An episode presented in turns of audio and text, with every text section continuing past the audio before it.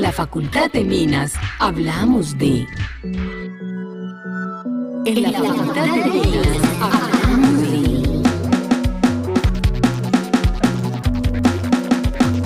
de... Ingeniería para la vida, innovación, igualdad de oportunidades, emprendimiento, diversidad, pensamiento complejo, equidad de géneros, ética del cuidado, proyectos con para los territorios, investigación, ecología de saberes, campus sostenible, pensamiento crítico, cosmovisión sistémica. En la Facultad de Minas hablamos de, hablamos de inventos y patentes. Hola a todas y todos, les enviamos un saludo muy especial desde la Facultad de Minas de la Universidad Nacional de Colombia de la sede Medellín. Yo soy Karen Ortiz, profesional de equidad de géneros, y junto con Claudia Álvarez de la Oficina de Comunicaciones estaremos acompañándolos en esta emisión para hablar de otro tema de interés para la comunidad académica, pero también para el público externo de la facultad. Claudia, ¿cómo estás? Cuéntanos cómo te va. Hola Karen, muy bien y preparada para que hablemos de uno de los ejes misionales de la Facultad de Minas, el tema de la investigación. Hoy puntualmente nos centraremos en la importancia de las patentes para las y los investigadores. Empezamos entonces. En la Facultad de Minas hablamos de inventos y patentes. Y para entrar en el tema, hablemos del concepto de patente. Según la página web de la Superintendencia de Industria y Comercio, SIC, la patente es un título de propiedad otorgado por el Estado que da a su titular el derecho de explotar e impedir temporalmente a otros la fabricación, venta o utilización comercial de la invención protegida. Es decir, que es un mecanismo de protección de esa propiedad intelectual. Y para obtener ese derecho se deben reunir tres requisitos. El primero, la novedad. El segundo, el nivel inventivo. Y el tercero, la aplicación industrial. Eso de la novedad lleva en parte, Karen, a que los investigadores tengan que ser tan herméticos con sus estudios, pues precisamente está relacionado con que sea una invención nueva, que no haya sido mencionada en artículos, congresos, que no sea de dominio público. El nivel inventivo es que tienes que demostrar que ninguna persona que tenga una formación académica en ese tema lo hubiera deducido fácilmente o de manera inmediata, sino que realmente tú estás proponiendo algo que la gente no sabía o que no era capaz de deducir. Y la aplicación industrial es que puede ser fabricada o utilizada en cualquier tipo de industria. Están muy claros estos conceptos, Claudia. Y antes de hacer la solicitud formal, hay que hacer una búsqueda en bases de datos del Estado de la técnica para localizar documentos de patentes relacionadas. De este modo se obtiene una idea sobre la novedad de la invención. Hay bases de datos gratuitas o de los servicios de búsqueda tecnológica que presta el Centro de Información Tecnológica y Apoyo a la Gestión de la Propiedad Industrial, CIGEPI. Y aquí es donde prácticamente se toma la decisión de solicitar o no la patente. Si Karen ya con la decisión tomada, sigue la redacción del documento que no es nada fácil. Incluye la descripción, lo que llaman las reivindicaciones, que es donde se establece exactamente qué es lo que se quiere patentar, para lo cual se reclama la protección legal, los dibujos en caso de ser necesarios y el resumen. Luego se presenta la solicitud de manera electrónica o física ante la SIC y ya sigue la etapa de seguimiento al trámite. Claudia, a mí me suena fácil, pero también difícil a la vez este proceso. ¿Qué tanto se demora y cómo es la dinámica? Mm, te cuento que el profesor Jorge Iván Tobón, vicedecano de Investigación y Extensión, habló de procesos de 3 y 4 años solo para que se expidiera la resolución. Ya la comercialización es otro cuento. Y hablando del tema de las patentes específicamente para nuestra universidad, les contamos que hablamos con el director de investigación y extensión de la UNAL de Medellín, el profesor Juan Fernando Ramírez Patiño, y él nos contaba acerca de la evolución de este proceso al interior de la sede. Escuchémoslo. Históricamente, eh, la universidad ha venido evolucionando, digamos, eh, con el tiempo en la forma como cuida y cómo explota su conocimiento generado. Tradicionalmente o anteriormente generábamos conocimiento en proyectos, generábamos conocimiento en la formación de nuestros estudiantes de pre y de post, generábamos conocimiento en los diferentes proyectos de, extensión que, que, participábamos. En fin, es nuestra, nuestra naturaleza, generar conocimiento. Pero digamos que anteriormente no protegíamos ese conocimiento. O sea, eso que generábamos algunas veces se quedaba por ahí guardado sin ningún tipo de uso posterior. Y la universidad empezó realmente a valorar todo eso que está alrededor del conocimiento producido. Cuando digo todo eso es porque para generar conocimiento estamos participando en proyectos, formando individuos, participando en convocatorias, eh, publicando cosas. O sea, exactamente es un montón de elementos que dice la universidad, venga, o sea, aquí hay un recurso importante, aquí un valor enorme.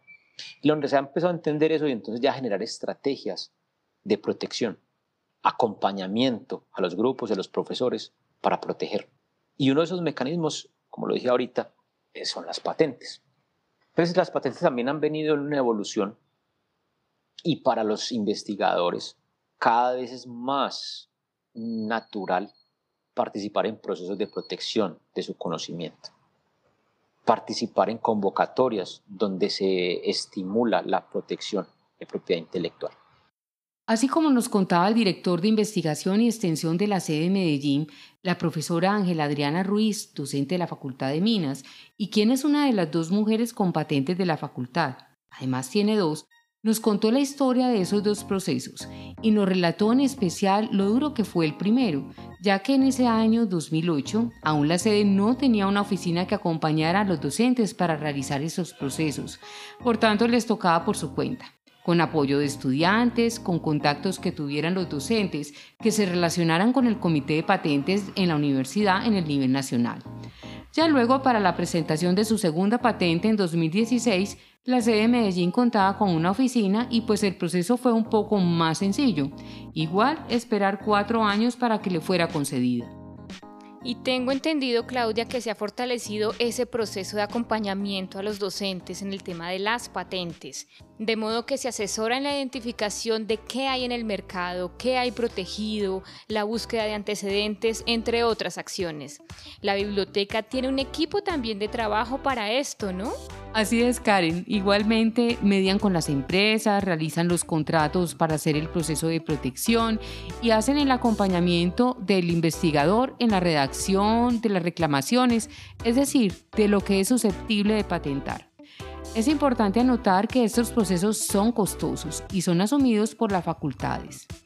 Y hablando de la profesora Ángela Adriana, les contamos que las patentes de esta talentosa ingeniera química con maestría en biotecnología y doctorado en ingeniería, quien pertenece al Departamento de Procesos y Energía de la Facultad de Minas, son un procedimiento para la producción de jarabes a partir de desechos orgánicos y un procedimiento para obtener jarabes azucarados a partir de residuos agroindustriales. Esto traducido en términos sencillos, Claudia, porque los nombres son técnicos y mucho más largos.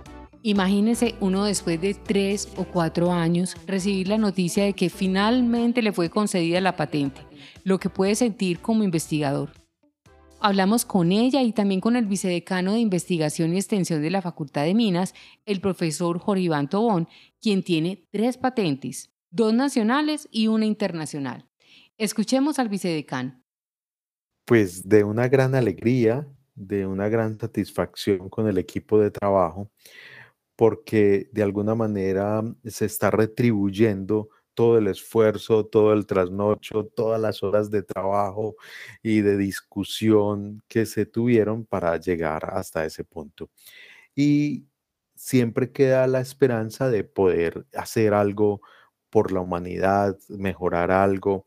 Por ejemplo, en, el conjunto de patentes que nosotros hemos desarrollado en nuestro grupo de investigación en las que yo he tenido la oportunidad de estar como líder, todas tienen una vocación muy interesante y es mejorar el impacto o disminuir mejor el impacto ambiental que tienen los materiales de construcción. Por ejemplo, en la que estamos hablando de Colombia y Estados Unidos, lo que hemos evidenciado es que se pueden disminuir hasta en un 45% las emisiones de CO2. Mientras que en la otra patente que es la, la, utilización de residuos de la construcción y la demolición, hemos atacado dos problemas que son muy graves. Uno, la gran cantidad de residuos que generamos. Imagínate que en un valle como el Valle de Aburrada generamos del orden de 10.000 toneladas día, día de esos materiales, muchos de los cuales se depositan de manera ilegal en las fuentes de agua. Entonces ya tenemos un problema muy importante ahí. Y el otro problema que queríamos atacar con esa patente es que tenemos muchos suelos degradados por acción antrópica bien sea de la misma minería o de la misma construcción. Hay muchos suelos que han perdido su cobertura vegetal por la acción del hombre. Entonces lo que hicimos nosotros fue desarrollar un método que permitiera utilizar esos residuos, hacerles pues ese un tratamiento para poder restaurar suelos degradados.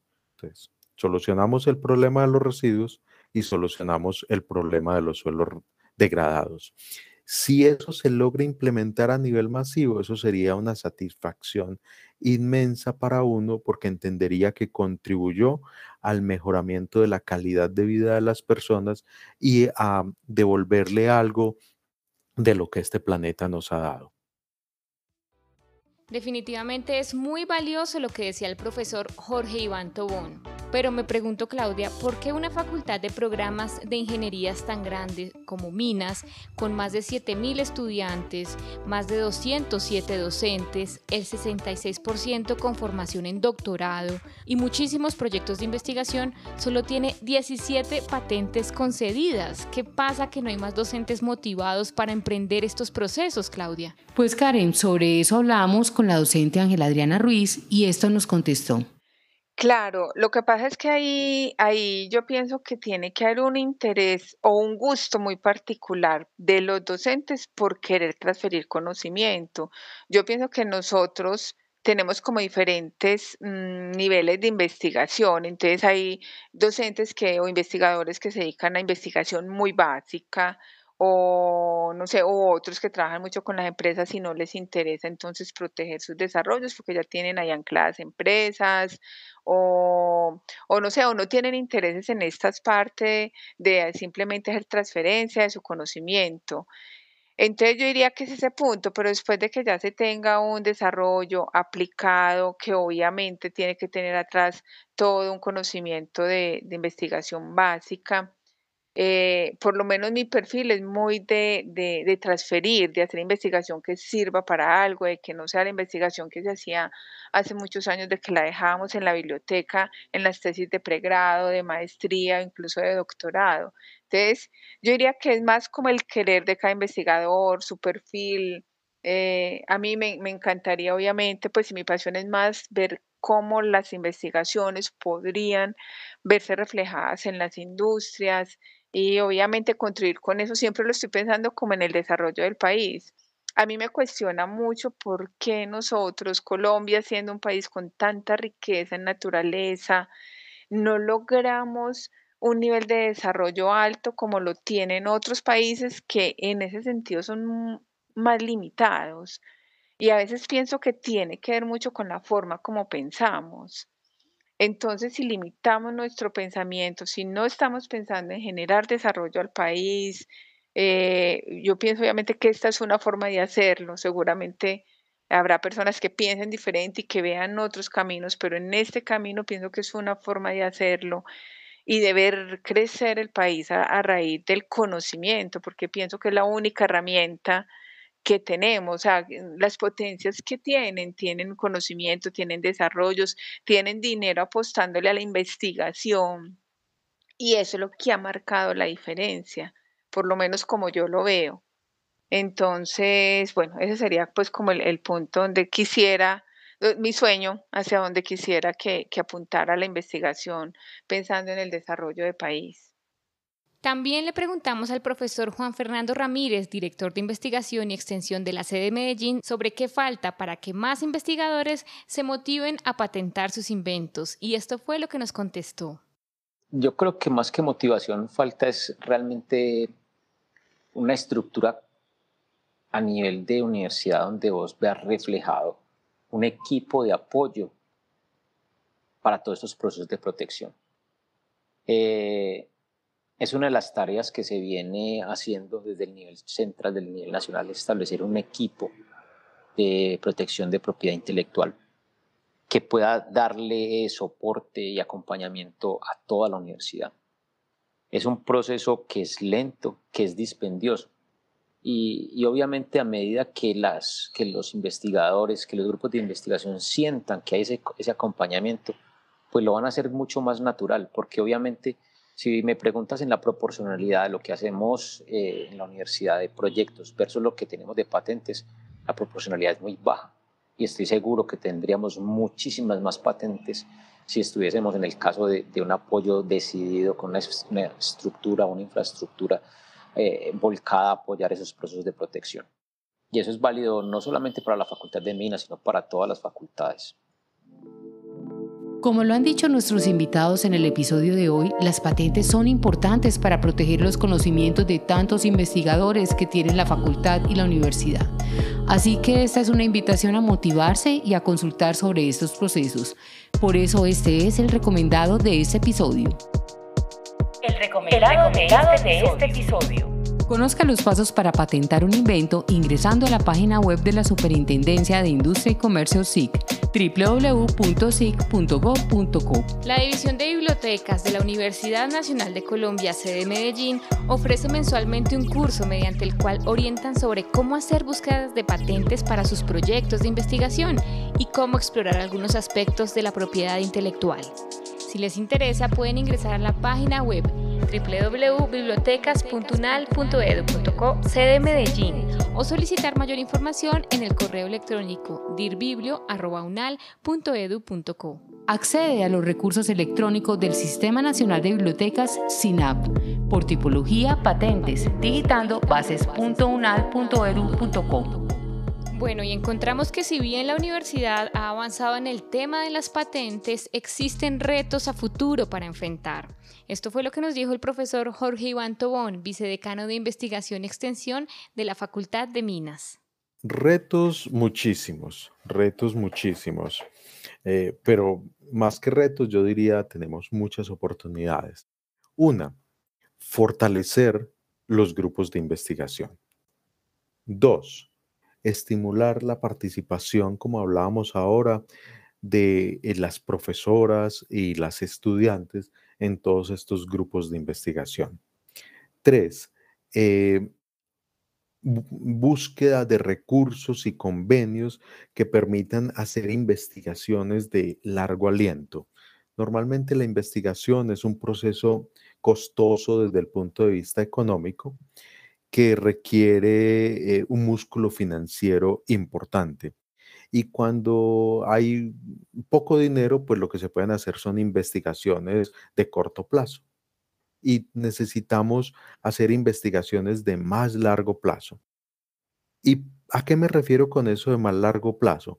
Hacer investigaciones desde lo micro, lo nano, hasta escalas macro que permitan la implementación. Y no solo eso, sino aumentar el, lo que se conoce como el TRL, ¿cierto? El TRL de las investigaciones, que es lo que permite que las industrias las implementen. Por ejemplo, cuando uno hace una innovación a escala de laboratorio, pues las condiciones son muy controladas, eh, que es lo que buscamos obviamente los investigadores, y eso hace que el TRL sea relativamente bajo. Ese TRL ahí podemos estar hablando de un TRL de 3 más o menos, entre 2 y 4. Pero para poder llevarlo a la industria, pues tenés que escalarlo a planta piloto y luego al proceso industrial. Eso hace que ese TRL, que es la madurez tecnológica, avance a un nivel de 7, 8, que es cuando ya los industriales dicen, bueno, confío en esa tecnología, venga, pues montémosla. Entonces, nosotros como facultad tenemos que buscar la manera, y yo creo que es asociándonos con las industrias, tenemos que buscar la manera de que la madurez tecnológica de nuestras investigaciones aumente significativamente para que sean atractivas para los industriales nacionales e internacionales. Porque cuando tú les ofreces una cosa que está solamente hecha a nivel de laboratorio, con miligramos de producto y él necesita producir toneladas, pues dice, bueno, sáqueme y quiera un par de toneladas para yo ver si eso funciona, ¿cierto? Esperamos que hayan aprendido algo nuevo en el episodio de hoy. Les contamos que nos pueden sintonizar en las plataformas Spotify, Deezer, Google Podcast y en la página web minas.medellin.unal.edu.co. Nos vemos en una próxima emisión. Hasta pronto.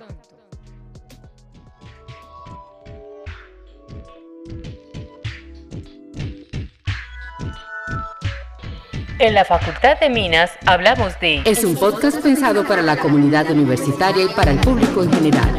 Les invitamos a que nos escriban sus comentarios a feminascomunica.unal.edu.co y a seguirnos en las cuentas de la Facultad de Minas de la UNAL en Instagram, Twitter y Facebook. Además a compartir todos nuestros contenidos.